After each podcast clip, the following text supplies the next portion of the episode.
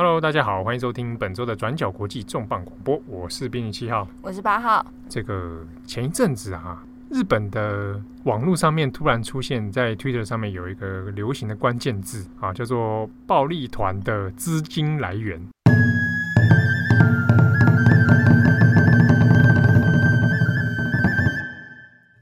啊，这当时是一个很热门的关键字，对。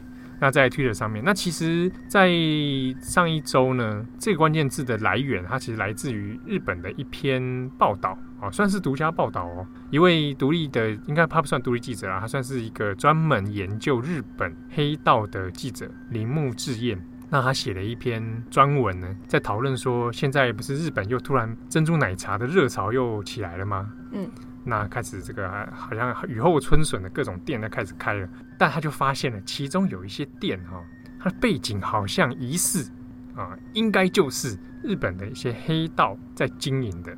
他的文章里面就有指出说，这些店哈为什么会有黑道来介入，主要就是因为现在的真奶热有创造出了无限的商机，所以呢，诶，黑道呢就找到了一个新的资金来源。那所以这个关键字。黑道的资金来源，哦，就成为日本网友的热搜话题。当然，这个热搜话题主要带给这个舆论很 很大的违和感，就是觉得说，哇，原来真奶啊，还还有黑道在，就是想说真奶这么有一点少女感的东西，那就想，因为你这样讲，那个想象画面会是很像什么那种大哥或是兄弟，然后在那边 卖手摇杯，对，那边嗯，扫堂吗？还是扫冰？对，那你还不敢跟他客诉，对吧？会被打死这样子。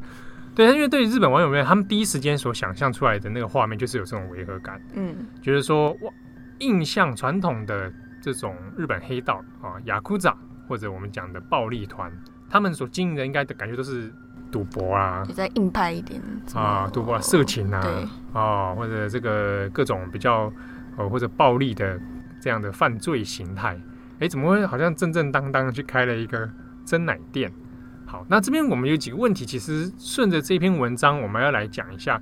其实当时我们在看到这篇文章的时候，呃，还有后续马上串起来这种热搜话题的时候呢，当下其实我们并没有想说啊，这一篇是不是你可以做成一篇报道？原因主要在于说，其实在当时日本也就只有铃木志彦写的这一篇内容有谈这件事而已，算是有点算是有点独家啦。呃，我如果我们回去去看铃木智彦写的那一篇文章呢，其实内容也写的相当隐晦啊。他是说，在这个 JR 的三手线某一个站里面附近有一个某一家店，发现他背后其实是暴力团在经营。那他还亲身造访，还去询问了对方，哎，还说是真的哦。但是是哪一个暴力团？比如说是山口组吗？哦，是是住集会吗？还是其他最近分裂出去的团体呢？不晓得，不晓得是哪一个体系的组织。这家店在具体位置在哪里啊？还有它的店名是什么？当然，它就也都没有写了。但它里面提及的几个要素，就是说，的确在江湖上，因为受到于这个商机的影响，所以呢，很多暴力团就开始介入这样的生意。其中一个，他提到说，在文章里面提到说，哎，要经营在日本。啊，如果在首都圈附近啊，东京一带、神奈川之类，我要开一间真奶店的话，大概其实入门的门槛是很低的哦。啊，主要是比如说我店铺装潢那些，算一算，大约两百万日元可以搞定。嗯，成本不太高。对，那比如说，那我们就算，那一杯可以卖多少？大概我们现在如果去日本买的话，一杯可能五百日元，嗯，差不多。那算台币，其实不离啊贵啊。刚刚星巴克。啊，我我之前看到有某某舶来品 有有这个某某台湾店家在那边开，真的是有一点小贵。但是日本可能看起来还好。嗯，你看，你觉得假设一杯五百日元的话呢，再根据铃木智彦他询问这个暴力团这个黑道的说法，说他其实一杯成本我用十五日元就能搞定一杯。对，那可以卖五百日元，是不是暴利呢？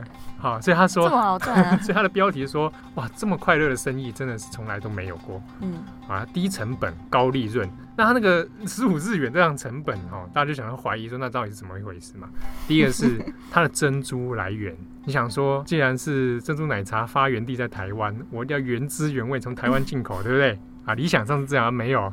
它里面说它的黑糖珍珠粉源从中国进口。哦，啊，来源就是比较这个低廉呐、啊。这个茶茶叶跟牛奶呢，也是相对找比较便宜货。嗯，啊，把茶叶、牛奶还有珍珠混在一起，本身不太需要什么技术。对，基本上很容易就上手了。哎，对，很容易上手，弄一弄就就可以卖了。所以对于这个有些暴力团黑道而言呢，哎，算看起来这个入门门槛真的蛮低的啊，又又有高利润，所以呢，就慢慢开始往这个里面这个商机去移动。可是铃木志彦的这一篇文章其实没有透露太多的线索。嗯，那看起来呢，它里面也有一些是属于推测，比如说他找到这家店，也知道了从透过店家知道有像这个现象，可是呢没有办法具体指出说那现在到底有多少店有这种情形啊，到底涉入有多深？那他也只能最后在文章中推测，也许未来在这个商机持续蓬勃状态下，会有越来越多的黑道开始来做这样真奶生意。嗯，好，但这是属于推测的部分。那我们回过头来讲，是这个作者铃木智彦呢，其实在日本算是颇有名气的一个专门做黑道新闻的调查记者。他是有隶属于什么机构吗？还是他是？哎、欸，他有隶，之前有隶属几个那种周刊，就是你在、哦、你在日本的那种便利商店看到那种 成人周刊有没有？会会会用胶封起来那一种，嗯，里面就有常会写一些那种，哎、欸，第一手调查黑道情况。哦那铃木智彦其实很有名的几个作品，他之前都会集结成册，或者他自己专写专书、调查报道的专书。他有一个很有名的作品在讲黑道与那个核爆。就是福岛第一核电厂，嗯，当时后来聘了很多这种所谓死士进去现场嘛，嗯，那很多死士是来自黑道，黑道啊，哦，因为就一无所有了嘛，嗯、啊，去赚这种钱。嗯、他也写过关于比如说日本的渔业非法捕捞中的这些山口组，嗯，长崎往来他其实算是一个蛮有名的黑道专门作家啦。之前不是有山口组分裂的事情吗？对。他也算是第一手的消息来源，那、嗯、他自己就有很多熟识的山口组成员，所以他自己也写了一系列的专门报道。所以如果我们在做这种日本的暴力团相关的新闻的时候，铃木智彦会是一个可以被参考的考的、嗯、的作家，所以也自己让说这篇文章，这篇关于真奶的事情呢，大家想说那应该可信度是蛮高的。但目前为止还没有看到后后续有更多的讨论或者更多的作品，我猜。铃木之间应该还是有一些不少资料可以再做啦。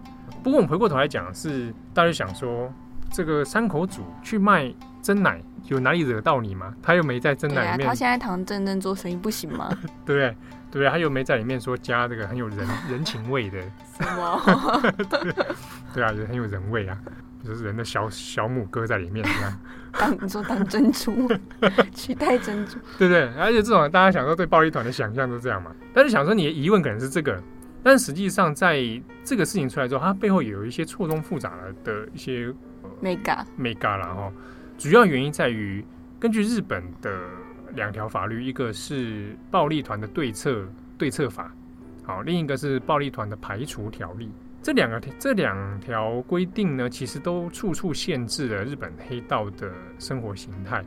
比如说，呃，之前也有也有大家有看过新闻，就是有黑道成员去手机通讯行办手机，嗯，结果会被逮捕啊。因为在根据这些条例里面呢，其实有很多限制啊，比如说你不能自产，你不能签订一些契约啊，你不能贷款。对，你不能跟银行有商业往来等等，你在这些种种条件之下，你更不可能去从事，比如说我要开一间店。哦，等于在法律上一开始就已经被限制了。对，在这些条例里面，其实就是要把黑道从社会上面孤立。哦，孤立化，你不能在社会上做任何的事情，你只要做任何事情，就有可能会受到惩罚。嗯，那比如说我如果我要从事不动产，他会去限制说，你各个不动产公司，你不能把你的这旗下的房屋卖给暴力团或。租给他们，嗯，嗯，那你这个都会处处的受限，所以以至于呢，长期以来，当然在这种条件之下，呃，我如果要获得资金来源的话，那就是剩下非法的工作，比如说赌博啦，比如说可能风俗店啦，它背后就会有一些暴力团的这个经营的影子，或者呢，这些黑道有一个新经营方式，就是我利用关系人来赚钱嘛，比如说，那既然我不能自己亲自来自产，我亲亲自来经营，那我就请我的朋友。他并没有加入这个黑社会啊，那我们请他当做我们的这个相关企业来经营，嗯，其实就是人头。对，还有一种方式呢，比较常见的就是金融犯罪嗯，好，我用一个假的公司，人头的公司，看起来表面合法的公司，但另外在私底下做的呢，比如说哦一些金融诈欺呀，哦或者其他的这种各各种工作啦。所以呃整体而言呢，日本的这种暴力团，其实大部分它的最大宗的资金来源还是来自于比如说呃土地。不动产，然后金融型的犯罪。嗯，那像我们其实这边讲的，比如说像真奶这一种比较零售店面 或者低店面的，它在比例上相对占其实是小众的。那另外一个呢，就是所谓的诈欺啊。嗯，啊，近年来大家应该都有，专家也出出过一个文章讲那个电话诈欺嘛。老人诈欺。对啊，专门诈骗老人这种或者各种的诈欺案，很多集团犯罪里面后面大概也都是跟日本的暴力团有关系。所以大家看到这几个方向，大家可以知道说，暴力团的大概经济生态是这样子。嗯，那在过去呢，呃，最早期，比如说像我们以三口组为例好了，他们在早期成立的时候，其实就跟很多世界各地的黑道一样，大部分从地方经济开始，比如说码头、码头工人啊、嗯呃，港口做工作，标标工程啊，维士啦，哦，然后做点小生意啊，对。后来也有从事一些比较合法的，比如说去从事演艺事业。这真的蛮有。演艺事业、嗯，日本以前有一些这种搞笑或者歌星，其实原本是黑道背景，这样吗？呃，黑由黑道的公司在造的哦，经纪人就是来自于山口组这种哦，哦。那当然现在已经是不行了，因为现在有一些发现，你如果艺人背后是有黑道的话，嗯，那就会有问题。那很有名的就是吉本兴业啦，就是日本的很搞笑的搞笑团这个公司。背后早期的时候，其实跟黑道有非常多密切的关联。到近年现现在生态已经大不相同了。那像黑日本黑道，他们现在在法律上处处受到限制，他们其实实际上求生的管道还可以怎么样？对，就是大家想说，那做现在好像做黑道很辛苦。所以在日本呢，近年就有一个新的关键词叫做“贫困暴力团”，就是暴力团就指这些黑道的成员啊。嗯、暴力团是警方给的称呼哦。啊，这是这是日文的哎，暴力暴力团，嗯、对，就是暴力的团体嘛。对。但是黑道不会自己自称自己是暴力团啊，通常是警方的称呼。那贫困暴力团就是说。现在有很多，因为这些组织啊缺乏资金来源啊，那生意越来越难做，要做非法的东西风险又太高，嗯，发生越来越穷困的状态。他也有做过一些采访，比如说明明是组织里面的干部，就冰箱里面什么东西都没有，嗯，他就说就他现在靠黑道生意现在也难做，对，然后他要去靠一些偷窃，便利商店偷便当，就大家就说、嗯、哇，那堂堂一个干部。组长，结果居然沦落成这个样子，那、当然就是跟他们的经济生态有关了。那想说，那这样的话怎么办呢？当然，一个方式是，就警方而言，就是希望说，你既然都被孤立化，那你就回归社会，脱离暴力团。可是没有办法脱离的人，其实大有人在。对啊，也有很多地方的这些组织也算是继续经营嘛。朝向的方式，一个就是像我们刚刚前面讲的，哦，继续用这种间接经营的，或者是经营一些摊贩，比如说庙会中祭典里面出现的这种摊贩，啊、嗯，用这种方式继续来做。近年中的犯罪比较出现的，比如说我们前面讲的诈欺是一个诈骗电话等等，另一个就是走私金块。走私金块，嗯，这个大家可以在转角的这个过去二十小时搜寻一下。过去其实日本有发生频率蛮高的金块走私案件。走势来源就跟中日韩台湾这几个国家周边国家有很密切的关系，那就把金块走势进到日本里面，嗯，啊，这样就不用扣税了，嗯，就获得了这个现资产这样子。那这是一个方式啦，好，那其他的金融型的犯罪也还是存在。可是呢，在日本的讨论里面也有也有讲到说，这样子的状态下，到底呃，我们就以人权的观点来说，到底是不是一件好事？比如说，我们把黑道所有的黑道成员都排挤到社会的最阴暗的角落，好让他受不了，这样会不会对人权上，比如说他连个手机都不能用，嗯，都不能去办，几个人聚会起来就可能被逮捕。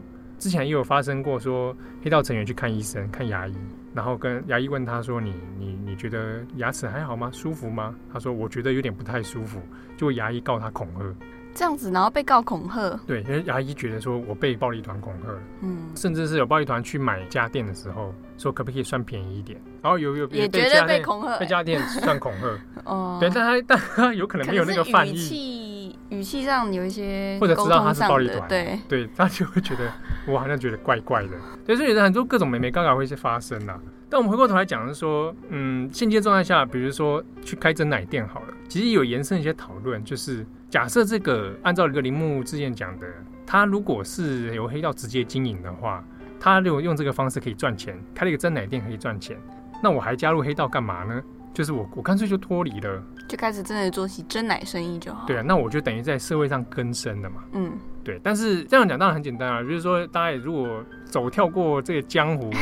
可能知道有些时候身不由己啊，哎，一入江湖无尽期啊，我我这些可怜嘛，他可能再也，嗯、他可能有很多各种原因没有办法脱离。对，大家想说，那这个时候有没有办法接受说，我们要不要让这些暴力团成员有一个更生的机会，或者借由这个机会，干脆来辅导他们转型？嗯，有些可能真的没办法的，那我们辅导他，你去经营真奶店，说不定会是一个活路了。那这边有可能讲到说，哎，为什么为什么是真奶？其实我那时候看到这个这个新闻，也在想，最近我看到日本的真奶话题真的有变得比较多。之前不是还有另外一个吗？正红正红有提到一个也是跟真奶有关的。你这样讲，我我其实我这样讲我也忘记了。真的吗？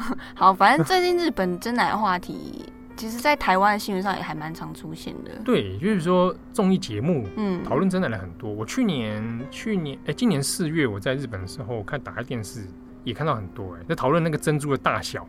哦，我以为你说真奶广告啊，没有，它是综艺节目，嗯，然后又请业者上来分析真奶那个珍珠的大小，然后材质等等。那大家想说，那这个这个话题又是怎么炒起来的？其实真奶这件事情在日本已经不是第一次热潮了，嗯，哦，算到现在的话，二零一八、二零一九这个算是第三波。回过头来看的话呢，日本的第一波大约在平成初年的时候。八九年过后，九零、嗯、年代初期，嗯，那个时候对于大部分当然也是因为从台湾的关系啦，从台湾得知有这样的饮饮料，九零年代那一波就是觉得很新鲜，然后就是很很有趣的实感嘛，就是那个珍珠。就从来没有尝过的新鲜感，对对对。但是没几年之后，那热潮就消退啊，有点像我们那种葡式蛋挞一样，一下子消退去。嗯后来呢，大概在两千年代的时候，又有一波，呃，大约在二零零八、二零一零年的时候，又一波是起来，就是新的真奶风潮。当时有一些台湾的店有跑去开啦。后来在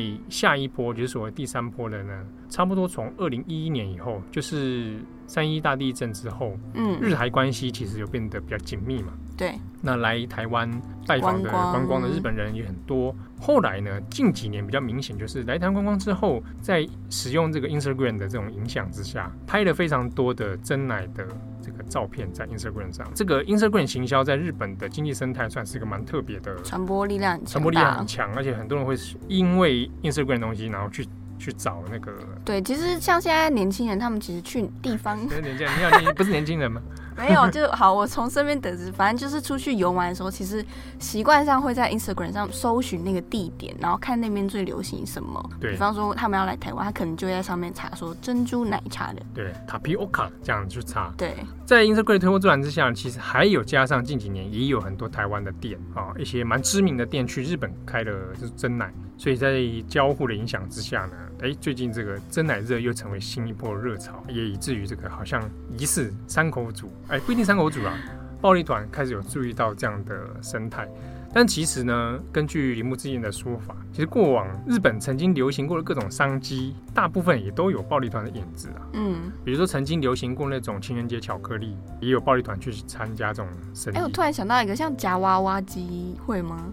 我这我就不是很确定，因为想象中好像也觉得有可能，嗯、有可能，因为可能也是作为一个资金流的一种方式。嗯，对，好，那感谢大家今天的收听，我是编辑七号，我是八号，拜拜。